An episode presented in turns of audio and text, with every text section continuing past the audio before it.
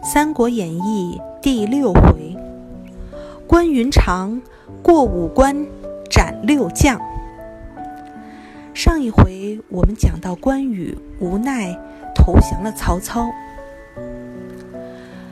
那一边袁绍收留了刘备，并派颜良为先锋讨伐曹操。颜良接连杀死了曹操的几位猛将。这时，曹操手下的谋士建议派关羽出战。曹操担心关羽立了功就要离开，谋士说：“关羽如果杀了颜良，袁绍一定会怀疑刘备，并杀了他。刘备死了，关羽还能到哪儿去呢？”曹操大喜，决定派关羽出战。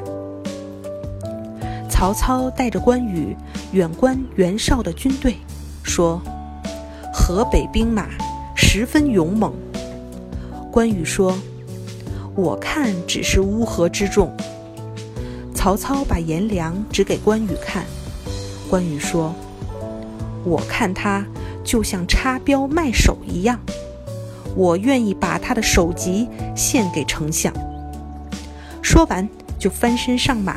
直接冲入了敌人的阵地。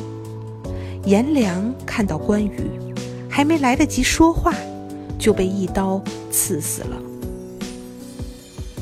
颜良的败军见到袁绍，说是一个红脸长须的人，单枪匹马杀死了颜良。袁绍大怒，指着刘备就骂：“你的弟弟杀死了我心爱的大将，一定是你们串。”我留着你有什么用？说完，就用刀斧手把刘备要推出去斩了。刘备从容地说：“您只听一面之词，怎么就能断定是我的弟弟呢？”袁绍是个没有主见的人，觉得刘备说的也有道理，便把他放了。这时，大将文丑说。我愿意替颜良去报仇。袁绍命他带兵七万出征，刘备带兵三万为后部。曹操见关羽杀了颜良，十分高兴，加封他为汉寿亭侯。文丑带兵杀来，关羽又在乱军中将他砍下马来。这时，刘备在远处观战，看到。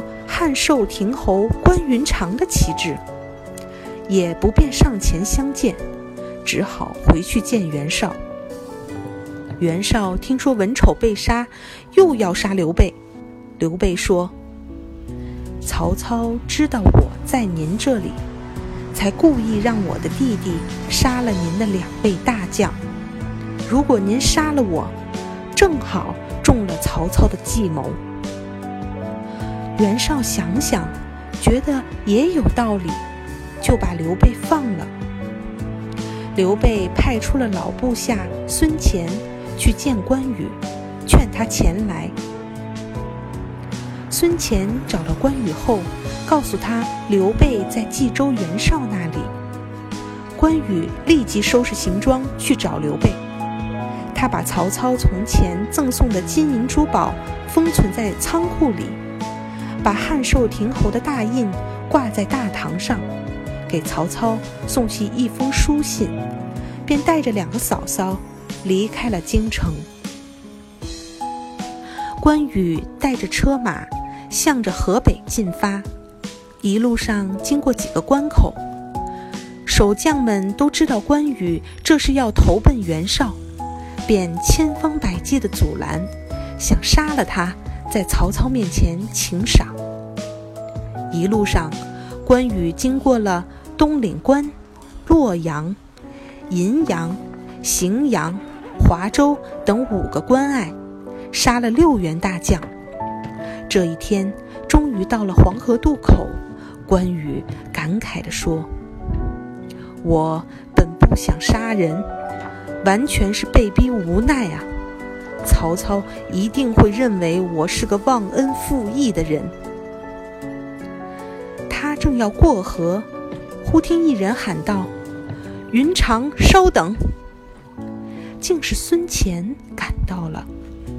原来刘备发现袁绍为人多疑，拿不定主意，手下的将领们也互相猜忌，觉得他不是能成就大业的人，就离开了。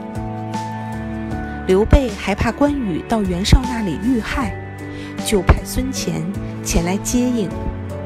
关羽听了孙乾的话，便带着两位嫂嫂到汝南去寻找刘备。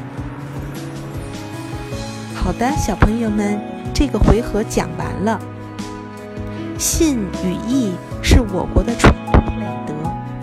关羽之所以受到历代人民的崇拜和爱戴，正是因为他自己的一生践行着这样的美德。无论曹操如何收买拉拢，他始终念念不忘寻找自己的兄长刘备，始终不忘桃园结义时许下的诺言。在今天，诚信是沟通心灵的桥梁，善于欺骗的人，永远到不了桥梁的那一端。诚信是一股清泉，让心灵无瑕，让世界。美好。